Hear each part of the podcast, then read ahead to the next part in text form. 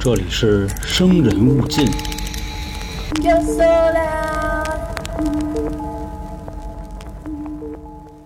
大家好，欢迎收听由春点为您带来的《生人勿近》，我是老航。想收听更多精彩节目啊，这里没有的，请关注微信公众号“春点”，那里边啊有好玩的。在节目的开头呢，跟大家说个事儿啊，还没有加入西米团的朋友啊，如果您现在加入的话啊，不光有春点三张专辑的抢先听权益，另外啊，还会赠送您两期价值六元的特别节目，反正都是电视台不让播的啊，非常的有货，所以希望各位加入并且收听。那咱们今天的节目呢，依然是香港十大奇案系列，目前啊，咱们已经说了九个了，最后的两个啊，一个是排第八的秀茂坪烧尸案，另一个啊是排第七的嘉宁谋杀案。反正就这俩了啊，估计这俩礼拜应该也就给大家说完了。还是那句话啊，排名不分先后，十大奇案从一到十各有各的牛逼之处。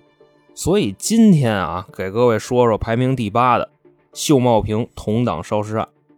这个结合字面意思很好理解啊，就是杀人了，然后烧尸灭迹。那同党什么意思呢？指的就是一波啊危害社会治安的未成年人。按咱们今天的话说啊，这种人叫逼崽子啊，崽子就小孩嘛，逼崽子就是操蛋点的小孩，反正就说这意思啊。我原先也是逼崽子，但跟人家这个杀人焚尸啊，真是比不了。当时这个案子呢，也算得上是轰动了全香港的同党恶性杀人案。那么说这帮孩子到底有多狠呢？各位且听我娓娓道来。这件事儿呢，发生在一九九七年。众所周知啊，香港回归是在九七年的七月一号。那这个案子呢，就发生在香港回归之前一个多月。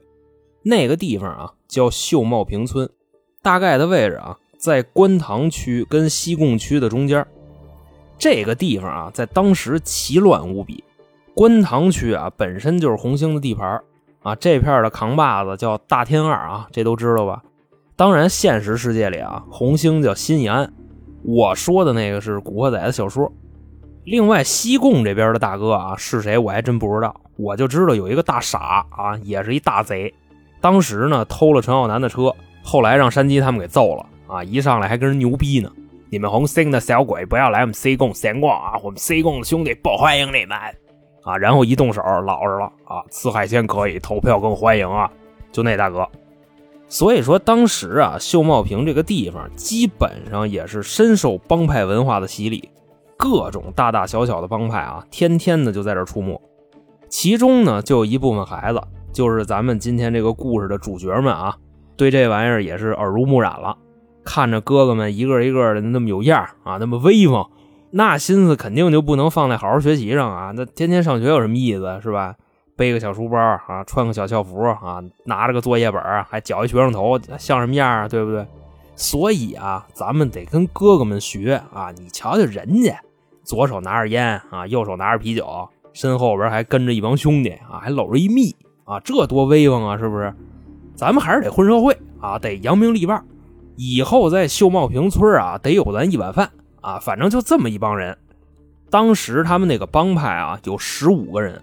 包括本案的被害者也是这个帮里的。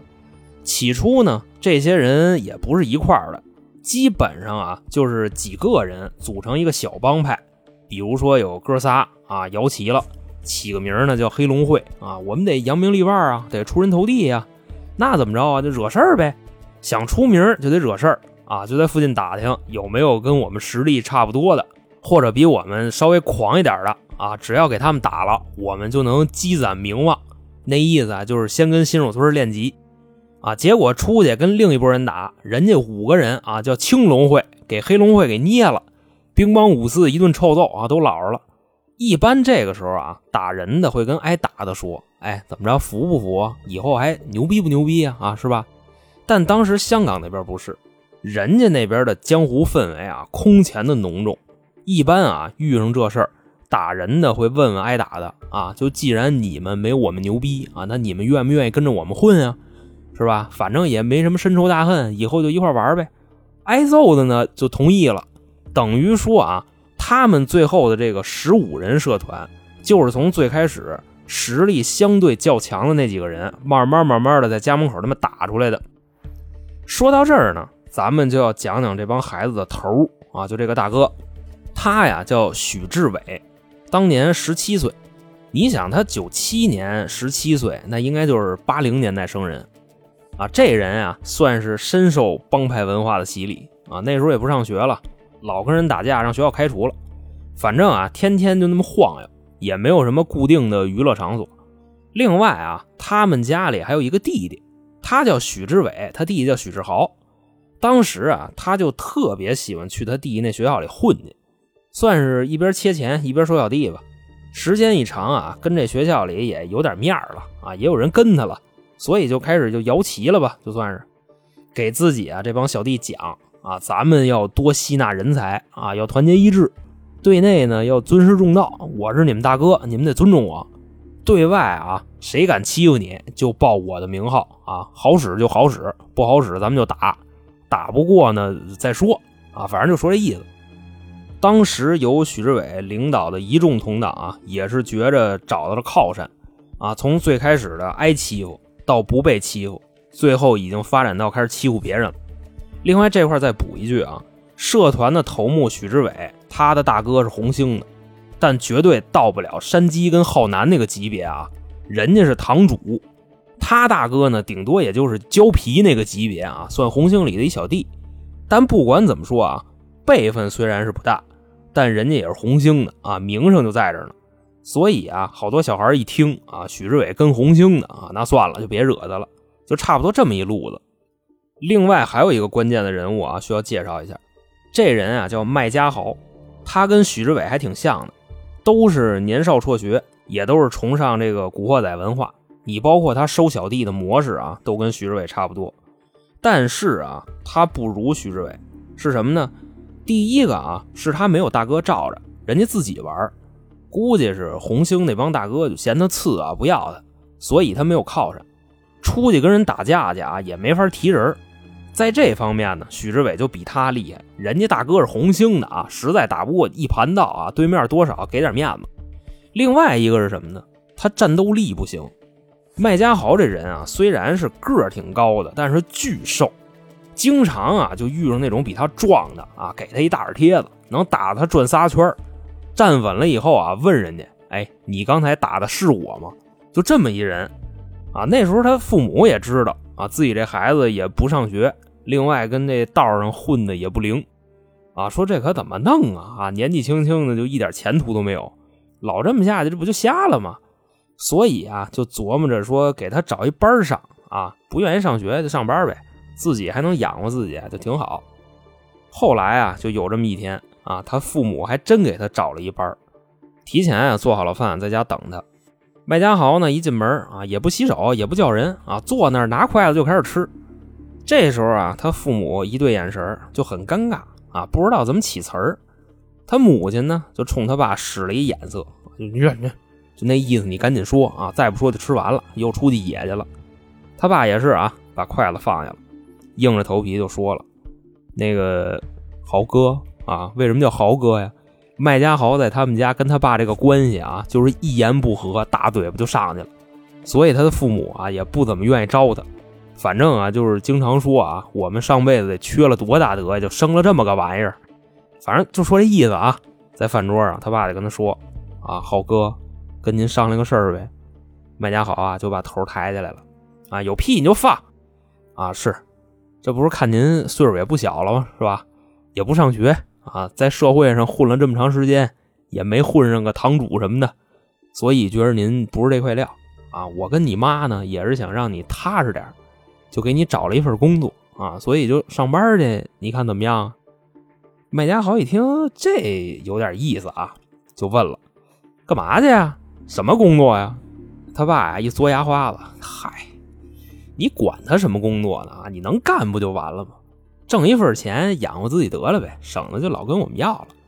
他妈呀就在旁边说啊，对呀，你也老大不小了啊，别天天这么晃悠了，上班去吧，我们也能省点心，是不是？麦家豪就说：“行啊，给你们俩当儿子，我真是倒了血霉了啊！那谁让我孝顺呢？那你说说，你给我找了一什么工作呀？我看我能不能干。”他爸就说：“哎呦啊，少爷您可开恩了啊，好孩子。他是这么回事现在咱们家附近啊，环卫局招人呢，我托邻居啊给你在那儿找了一工作啊，明儿你就看看去呗。这这这这这这这，哎，真不知道你怎么当爹的啊！你儿子这么聪明，你让我嫂子接去，这事儿要传出去，我在这片儿还怎么混呀？要去你去啊，我不去。他爸这时候呢也挺没辙的。那你爱去不去吧？啊，以后缺钱就别跟我们要了。你这也快成年了啊，还这么不听话，我们以后啊没有义务伺候你了。麦家豪说呀：“行啊，你们都甭管我啊，没有这个义务。反正以后啊，我也没有义务伺候你们啊，对不对？等你们老了，我不养你们啊，咱看谁活不了。”他爸连想都没想啊，我们要是等着你养，那都饿死八回了，知道吗？反正今天啊，我跟你妈就把话撂这儿。这活啊，你要是不去，以后这家门你就别进了。啊，行，都用不了以后啊，我现在我就走。哎，拜拜。说完啊，就站起来，把这碗往桌上一扣，抬屁股就出去了。啊，他妈还喊他呢，嘛去你？上哪儿去？麦家豪啊，在楼道里回了一声：“我他妈死去，你去不去啊？”说完这句话就走了。啊，屋里剩下这两口子啊，那行了，接着吃饭吧。这种事儿啊，他们一般是不怎么往心里去啊，这都是家常便饭。那麦家豪呢，差不多离家出走了四五个小时就回来了啊，他晚上也没地儿去。那时候九七年也没有网吧，兜里这几块钱能上哪儿去？说得了啊，回家吧，舔着脸又回来了。后来又过了几天，他跟父母啊在家也不说话啊，就是到了饭点吃饭，吃完饭出去野去。但是啊，身上钱一没。自己小弟啊，这上供也跟不上了，就彻底没钱了，连烟都买不起了啊！外加上前几天呢，还认识了几个太妹啊，这也没法找人玩去了。我这兜比脸还干净，我还泡马子啊！说那得了啊，嫂子接就嫂子接吧。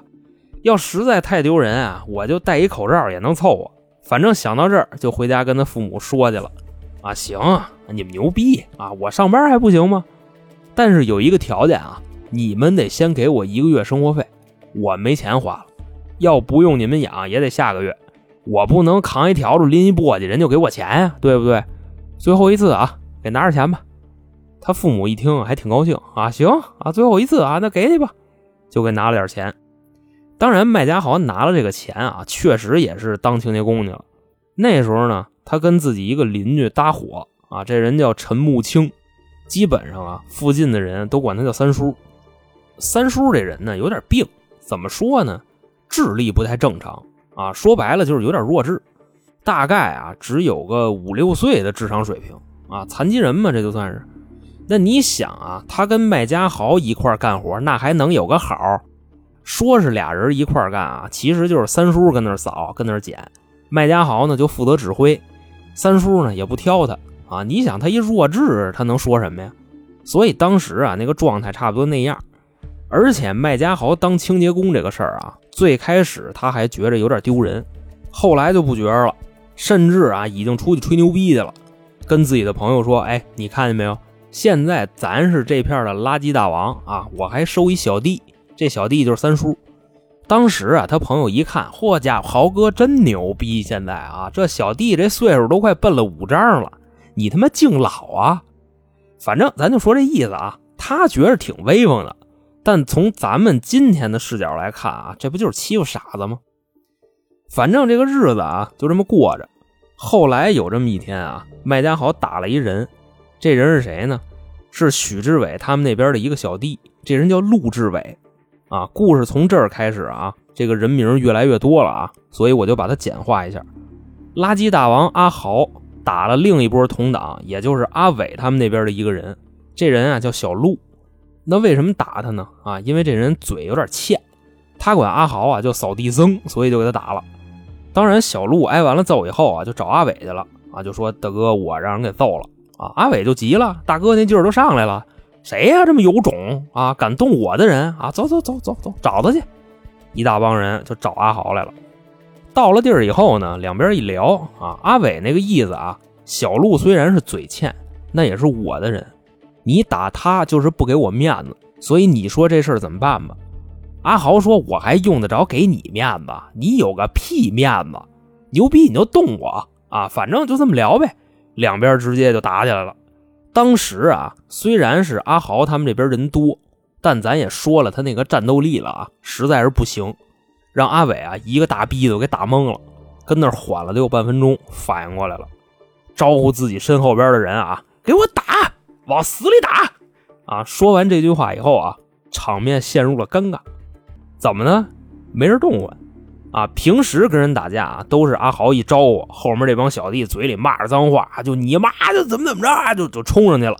今天没人动唤啊，跟后边干嘛的都有，那 K 手的、挠裆的、提裤子的，反正就是没人上。阿豪一看这不行啊啊！你打架你气势得到位啊，所以自己喊啊，我擦你怎么怎么怎么着，自己就冲上去了。刚把拳头举起来啊。阿伟一个窝心脚，咣一下给踹躺下了。啊，这时候阿豪就彻底不说话了啊，往地下一躺，反正我也打不过你，心说爱怎么着怎么着吧。当时啊，按照正常的思路来说，一拨人把另一拨人给打了，那基本上啊就是羞辱你几句啊，服服不服啊？以后还牛逼不牛逼啊？反正就这话。但阿伟没有，作为胜利者啊，说的第一句话就是。你们这个大哥这实力不太行啊，跟着他混是没有前途的。现在呢，我问一句啊，有没有愿意跟我的？阿豪他们这帮孩子一看，我操，这么牛逼呢，不打我们，还让我们加入他们啊！几个人就跟那嘀咕，哎，这真行啊！哎，这大哥可比阿豪有样。那咱们跟着阿豪，不也是为了让他罩咱们吗？啊，现在有了更牛逼的了，那肯定跟那个更牛逼的呀。啊，那行啊，那跟他吧。分析了半天，有这么俩仨人啊，就走过去了啊，站阿伟后边了。旁边那几个一看啊，有人过去了，呼啦超一下全过去了，剩阿豪一人在地下那么躺着啊，嘴里骂着街啊，一帮狗杂碎啊，不讲义气，你们走吧。小弟没了，我还可以再收啊，我一定要跟你们干到底。这个时候啊，阿伟就走过来了，看着阿豪，哎，你来不来？阿豪腾楞就站起来了啊。真的啊，我来，我来，我来啊！就掸掸土也过来了。这时候已经没有面子了啊，谁也别笑话谁，反正那以后就一块混呗。所以说啊，也就是通过这件事儿，让当时的这两拨人走到了一块那时候啊，他们这个社团里总共十五个人，十二个男的，三个女的。玩了一阵子呢，就分析啊，说咱们现在啊，在这片已经是相当威风了啊，当然跟大哥们比不了啊。至少在未成年人这个圈咱们算头钩了。下一步计划呢，就是接着吸纳人才，壮大我们的实力。但现在有一个问题是什么呢？咱们天天这么混啊，也没有个固定的据点啊，都这么牛逼了，天天跟马路上待着，那像话吗？你看哥哥们是吧？那红星的蒋先生天天在办公室里待着啊，其他的堂主，你浩南啊、山鸡啊、大飞呀，是吧？都有各自的厂子。人家在那里待着，说大古惑仔都有自己的地盘啊，那咱小古惑仔是不是也得弄一个？你像咱们现在开会啊，要不就跟马路上啊，要不就跟什么小卖部门口，呃不威风。这个时候啊，阿豪就说话了：“哎，我有一好地儿能当据点，你们跟着我看看去吧。”说完了啊，这十几个人就跟着他去了。那他说的这是个什么地儿呢？刚才咱们提过一个人啊，就跟他一块扫地的那三叔啊，记着吧，三叔是个弱智。阿豪说的那个要开发的据点就是三叔他们家啊，一大帮人就去了。到了三叔家以后啊，这一帮人全进去了。三叔呢，什么都没说啊，一看，嚯，这么些人啊，得有十好几个。阿豪就说：“那个三叔啊，啊，这都我朋友，找我玩来了，跟你们家待会儿啊。”你出去买点那个烟酒茶糖，外加再买点水果啊，这不用我教你吧？啊，三叔这好嘞，好嘞啊，你们坐着啊，三叔给你们买西瓜去。说完就出去了。这块说一下啊，首先三叔这个智力确实不正常啊，他也不会挑理。另外是什么呢？这也都是附近的孩子们啊，有几张面孔三叔也认识，所以也就没琢磨啊。当然他也不会琢磨，就出去买东西去了。没过一会儿就回来了。啊，给这帮孩子上烟、上水、切西瓜，就给端过去了。啊，那这帮人就吃呗，咔咔的啊，给三叔他们家霍霍的够呛。后来过了得有那么几个小时啊，三叔就有点迷茫了，心说这还是我们家吗？啊，来十好几个人跟屋折腾，有认识的，有不认识的，那我问问吧。啊，就过去了找阿豪啊，因为三叔跟他最熟，他们算同事啊，一块扫地的。就问了那个阿豪啊，啊，我能不能跟你们一块玩啊？阿豪看了他一眼，我们开会呢，你掺和什么呀？滚蛋！不是，这是我家呀。三叔说完了这句话啊，阿豪梆就给他一大嘴巴。你丫跟我顶嘴是吧？啊，当着我这么些兄弟的面，你不给我面子，又把手抬起来了。我操，信不信？再逼了还打你？三叔一看这个啊，哎，别别别别别，别打别打，我走我走，自己啊又躲旮旯去了。啊，差不多到了晚上六七点啊，帮派里的各种哥都回家了，嘛去了呢？得回家吃饭去啊，这都小孩嘛。这块咱简短截说啊，当时呢霸占三叔这房子，霸占了得有好几个礼拜，隔三差五的还打三叔一顿。那么说三叔就不能报警吗？这块实话实说啊，他不会。有那么一次啊，三叔让那帮孩子从家给轰出去了啊，自己在马路上坐着。看见人就说啊，有人欺负我啊，有人欺欺负我。从这块过的人啊，都知道三叔这智力不正常。有的呢就跟他斗几句啊，有的根本就不搭理他，还有的啊过来问问三叔怎么回事。但三叔呢说不清楚，等于说就这么着啊，被欺负了好几个礼拜。说到这儿啊，这个故事的转折就来了。有一次啊，阿豪又把三叔给打了，正打着呢，小鹿过去拉架。一个是因为啊，三叔跟他之前就认识啊，关系也还行。第二个啊，是因为他跟阿豪有过节。咱刚才不说了吗？阿豪集团跟阿伟集团在合并之前，阿豪就打过小鹿，所以这俩人啊，谁看谁都不顺眼啊。但是也给拉开了。之后呢，小鹿就是看不惯他们天天这么欺负三叔啊，就因为人家傻，给人房占了，还天天揍人家，所以啊，就跟三叔说。不行啊，您报警去吧！啊，主要我们现在这个社团呀，我说话不是特别好使。前一阵子阿豪还揍我呢，所以我呀真帮不了您什么啊。您不行，您报警去吧。三叔一听这话就哭了啊，小小鹿啊，还是你好啊，这么多人，三叔就喜欢你啊，你可不能老跟他们混一块儿啊，他们这些人都太坏了啊，一个一个的。小鹿说：“行，三叔啊，我都混这么长时间了，我有分寸啊，您就保护好您自己就行了，别的您就甭管了。”说完就走了。当时这段话啊是在三叔家里说的，小鹿以为旁边没人呢，其实不是。他跟三叔说的这些话啊，一字不落的都被阿豪听见了。但阿豪呢，当时并没有直接跟小鹿或者是三叔啊动手。这时候他干嘛呢？找阿伟去了，就跟阿伟说呀。咱们这个社团啊，出了叛徒。阿伟一听惊了：“谁呀？怎么回事啊？”阿豪说：“啊，刚才小鹿和三叔啊，在一旮旯说话，让我听见了。咱们不是跟三叔家待着吗？还经常教训他。结果啊，小鹿这逼劝三叔报警。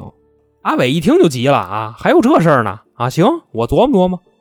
当时啊，他没直接对峙，因为他知道啊，阿豪跟小鹿之间有矛盾，那意思啊，有可能是串闲话。”但小鹿这边呢，他也知道啊，是一个嘴特别欠的人，欠到什么地步呢？你打他多少顿都不解气啊！就这么一人，当时啊也是招呼自己这帮人从三叔家就走了。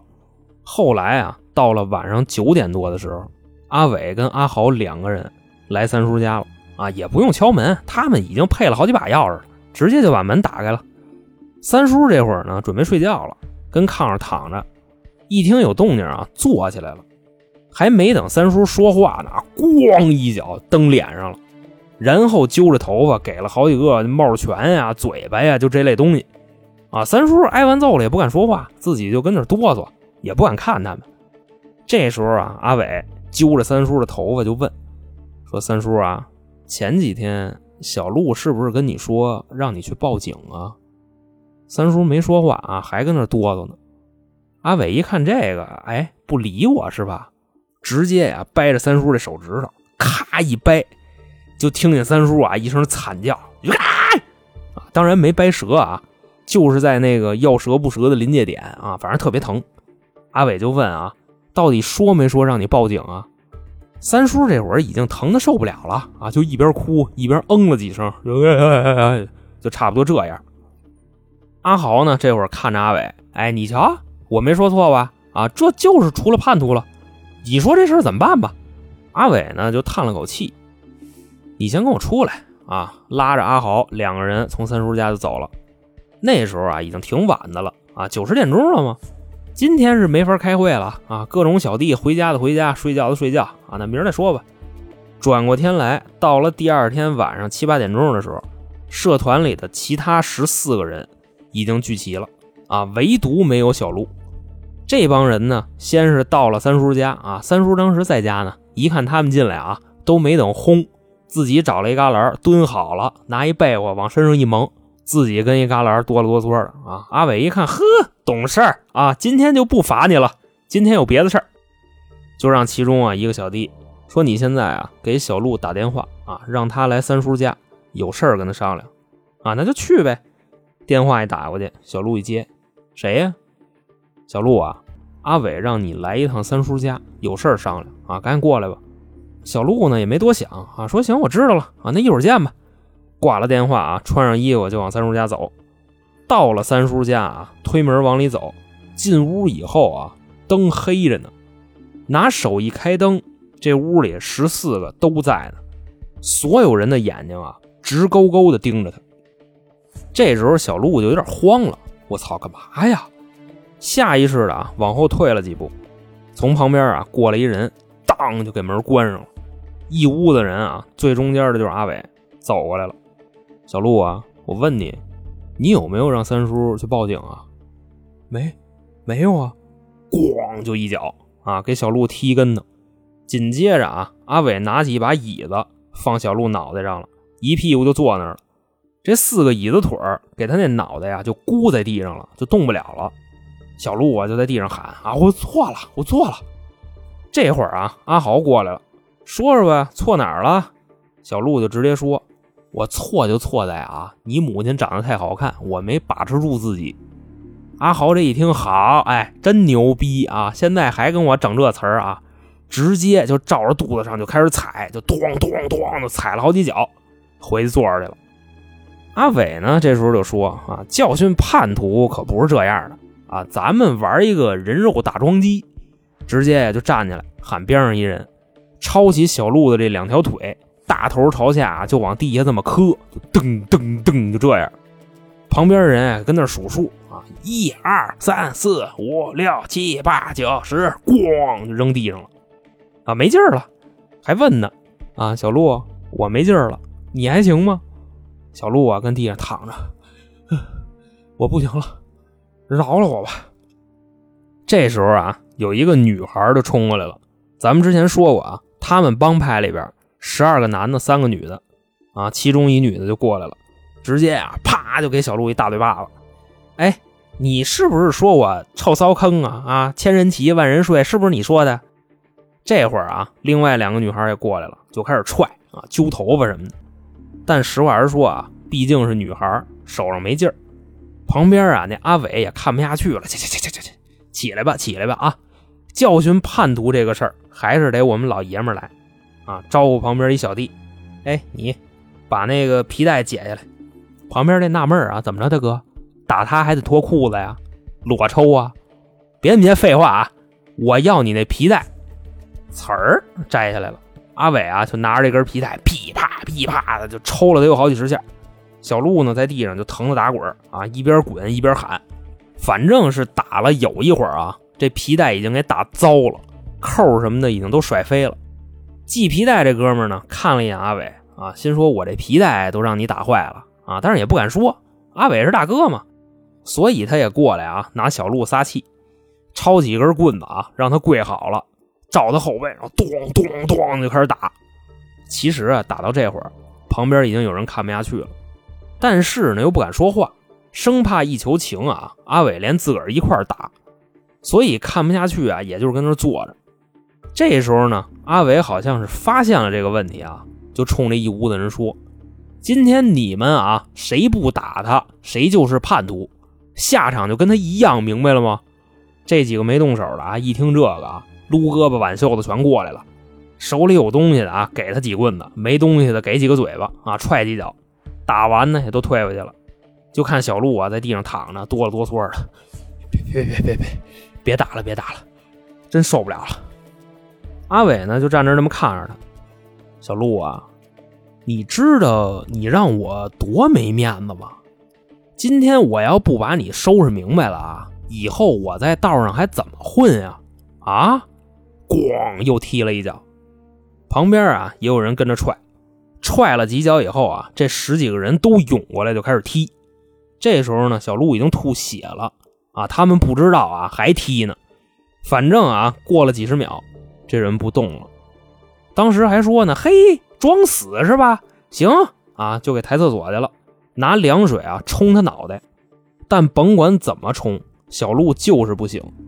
在厕所看着的一个人啊，已经给吓坏了，就跑出来了，偷偷的啊，就跟阿伟说：‘大哥，人不行了，好像是死了。’阿伟这时候眼神都变了，使劲就瞪着他，别说啊，别说，自己啊就招呼屋里的人，那个没什么事你们就先走吧。啊，我一会儿跟小鹿单谈。另外啊，谁要是把今天这个事儿胆敢给我往外说，下场跟小鹿一样，明白吗？这帮人啊，哎，好嘞，大哥，知道了，那我们先走了啊。这帮人开门全出去了，剩下五个人啊，算是这个团队里的骨干。当时他们五个已经都哆嗦了，阿伟呢就喊其中一个啊，你给他人工呼吸。这里边一人啊一低头，哎呦我操，那吓我一跳。怎么说呢？小鹿睁着眼，眼睛里啊也没有神。其实说到这儿啊，都明白，这不就是死了吗？啊，这就是标准的死相。阿豪这时候呢也哆了哆嗦的，点了三根香啊，给关二爷鞠了三个躬。二爷。保佑小路没事啊！旁边呢，他们这个社团的老三说呀：“要不叫救护车吧？”阿伟呢就赶紧拦着：“吃拧巴了你？这事儿能叫救护车吗？我看你他妈真是傻了！”一边说啊，一边掏这个手机给自己大哥打电话啊。他大哥红星的吗？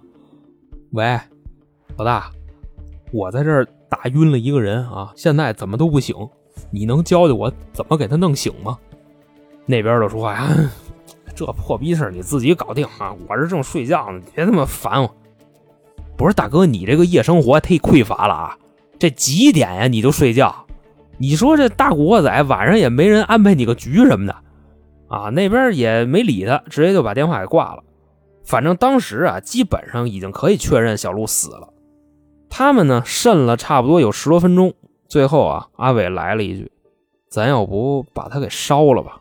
啊，要做就做的干净点等我计划一下啊，差不多呢。过了两三分钟，阿伟就说：“那个阿豪，你跟老四啊去找一小推车去，另外两个跟我清理现场。”阿豪呢跟老四站起来往外走，阿伟就说：“你瞧你俩那个德行啊，丧一逼脸给谁看呢？不知道以为你们家死人了呢，开心点好不好啊？啊，笑一笑。”这俩人啊，嘿嘿嘿，咧着嘴就出去了。啊，屋里剩这仨擦地。没一会儿呢，那俩又回来了啊！大夜里的上哪儿找小推车去呀？啊，行行行行行行，行了行了行，明儿再说，明儿再说。给小鹿这尸体啊，就扔厕所了啊！那先回家吧。从屋里出来，这几个人咧着嘴，嘿，假笑着都走了。这块呢，有必要提醒各位一下啊，那屋里还一三叔呢。小鹿的死尸啊，就在厕所里。三叔呢，也不敢睡觉，就那么盯着。他为什么不报警啊？第一个是不敢啊，第二个是不会。反正就在这屋里啊，跟这死人睡了一觉，一夜无书啊。第二天的下午，骨干成员呢又多了几个，现在有七个人。反正就是阿伟、阿豪三四五六七啊，都到了，开始啊着手准备毁尸灭迹行动。老三呢出去买了一桶汽油，大概有个五六升。阿豪和老四啊出去找小推车去，看见一个卖西瓜的老头啊推着一车。过去啊，就跟人说：“哎，大爷，累了吧？我们帮您推啊！”一边说着啊，一边都上手就推上了。大爷就很欣慰啊，哎呦，好孩子啊，还知道敬老，不错。但这俩人啊，推车的速度我有点跟不上啊。结果离得有个二十米啊，这俩人推着车就跑啊，西瓜也给撇一地。大爷这时候呢就很干瘪啊，我今天我招谁惹谁了？货砸了，车还让人抢跑了。再说啊，就是他们这里边老五出去买了十二瓶硫酸，老六和老七去附近的废品回收站啊偷了一个大纸箱子，收破烂的啊跳着脚骂街。现在东西啊已经准备齐了，动手之前啊，一人手里拿了三根香，对着小鹿的尸体啊就鞠躬啊，鹿哥走好啊，别怪我们啊，安息吧你就。说完这话啊，这帮人就把小鹿的尸体啊装纸箱子里了，两个人抬着，另外其他人呢给三叔家的东西，什么电扇呀、桌子呀、气垫床啊，全给拿走了啊，伪装成搬家的，拿着这堆东西啊就走了。那么说他们去哪儿了呢？当时秀茂坪村啊有一处工地，夜里啊一人没有，给搬到那儿去了。到了地儿以后啊，他们把箱子打开，小鹿那张脸啊就冲着他们的啊睁着眼。一副死不瞑目的面孔，阿豪呢就走过来了。哎呦我操，真他妈吓人！赶紧啊，把硫酸拿过来就泼过去了。硫酸一碰脸，发出那种呲呲呲，就这声。随即啊，脸上开始起泡冒烟。最后这几个人啊，把汽油淋到小鹿身上，一把火就给点了，烧了大概有个十来分钟，火灭了。他们几个人啊，走过去看了一眼。小鹿的尸体啊，已经烧糊了，空气里啊全是那种肉烧焦了的味儿。他们觉着啊，还能再烂乎点啊，就把刚才那个汽油啊全给倒上了，又烧了一遍。最后，他们把烧焦的尸体啊给拆吧了。当时有七个人啊，就一块跟那卸，怕不怕的啊，也管不了那么多了。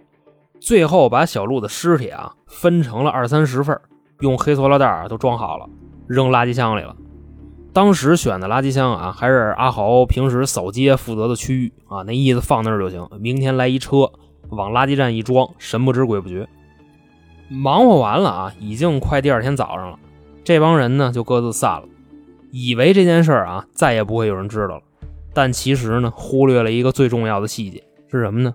三叔，当时啊，三叔家已经被他们给搬空了啊，跟地下躺了一宿。第二天早上啊，三叔就跑马路上去了。逢人就说啊，啊，有人打我啊，救命啊，啊，帮帮帮我吧。后来呢，就一个好心的邻居看三叔呢身上确实是有伤，因为之前呀他们就经常揍三叔啊，所以能看出来，就给三叔啊送医院去了。在医院里啊，大夫一检查，好家伙啊，三叔这个身体多处软骨损伤，除了骨头没打折啊，身上基本上没好地儿了，而且发现啊他还是一弱智。问他什么也说不清楚，直接啊就报警了。警察来了就问啊啊，你叫什么呀？我叫陈木青。谁打的你啊？啊阿阿豪，还有三四五六七啊，好几个呢。鹿也死了。警察这句话没听明白啊？什么死了？鹿死了？鹿是什么呀？啊，再问就不说了。那就先听前半句吧。阿豪。还有三四五六七打的他，啊，那行吧，查查吧，直接啊跟警署就报了，说有一个弱智啊被打的挺惨的，现在在医院呢，打他的呀有谁谁谁。警署说那就查呗，啊，出警抓人，直接啊去了好几个人的家，把人都抓回来了，就开始审，审到最后啊，所有人都到齐了，小鹿的事儿呢也被抖出来了。当时啊，第一个交代的这人叫石子健。他们社团的老三，紧接着啊，所有人全部如实交代。当时审讯结束以后啊，警察就说了一句话，特别有样，是什么呢？你们之前打小鹿，理由是说他叛徒。那么现在啊，在座的各位有一个算一个，全是叛徒。按照你们的理论啊，你们都该死。这帮人呢，一共十四个，你看看我，我看看你，都不说话了。最后啊，本案在一九九九年一月正式宣判。第一被告许志伟，十七岁，判终身监禁；第二被告麦家豪，十七岁，终身监禁；第三被告吴明军，十七岁，终身监禁；第四被告陈明德，十六岁，终身监禁。后边还有五六七八被告啊，被判二十六年有期徒刑，其中啊还包括一个女孩。就小鹿骂他骚坑那个啊，他二十六年，再往后边盘啊，有七年的，有三年的。另外那几个自始至终就碰了几下的啊，也是当庭释放了。这一块还有一个插曲啊，就是有一个女孩判了二十六年那个啊，最后上诉七年出来了，等于说啊，零六年她就出狱了。她在零七年圣诞节那天跳楼自杀了，死前呢还留了个遗书，很简单啊，就三个字儿：不开心。我想啊，可能是小鹿之前那个阴霾影响了他。所以说，讲完这个案子啊，我引用当时法官在法庭上说过的一句话作为结尾。这句话就是啊，法律面前人人平等，切勿将未成年当作免死金牌，玩火者终将引火自焚。那么好，这个就是在香港十大奇案中排名第八的秀茂坪同党烧尸案，在这儿呢，给各位讲述完毕。能听到这儿的朋友啊，还是跟大家提一个小小的请求啊，希望各位能给《生人勿近》这张专辑一个好评，不是在节目下边评论啊，是您在播放列表那个页面啊，就能找着评价那一栏。如果您喜欢我们的节目啊，希望给个五星好评啊，也是在这儿感谢各位啊，因为这次还是有好多听众啊，手一出就给的四点五星啊，他那个确实是比较难点。所以跪求各位之前给过好评的听众啊，咱们稍微看一眼啊，那个能改，希望四点五星您能改成五星，算是支持一下我们啊，十分感谢。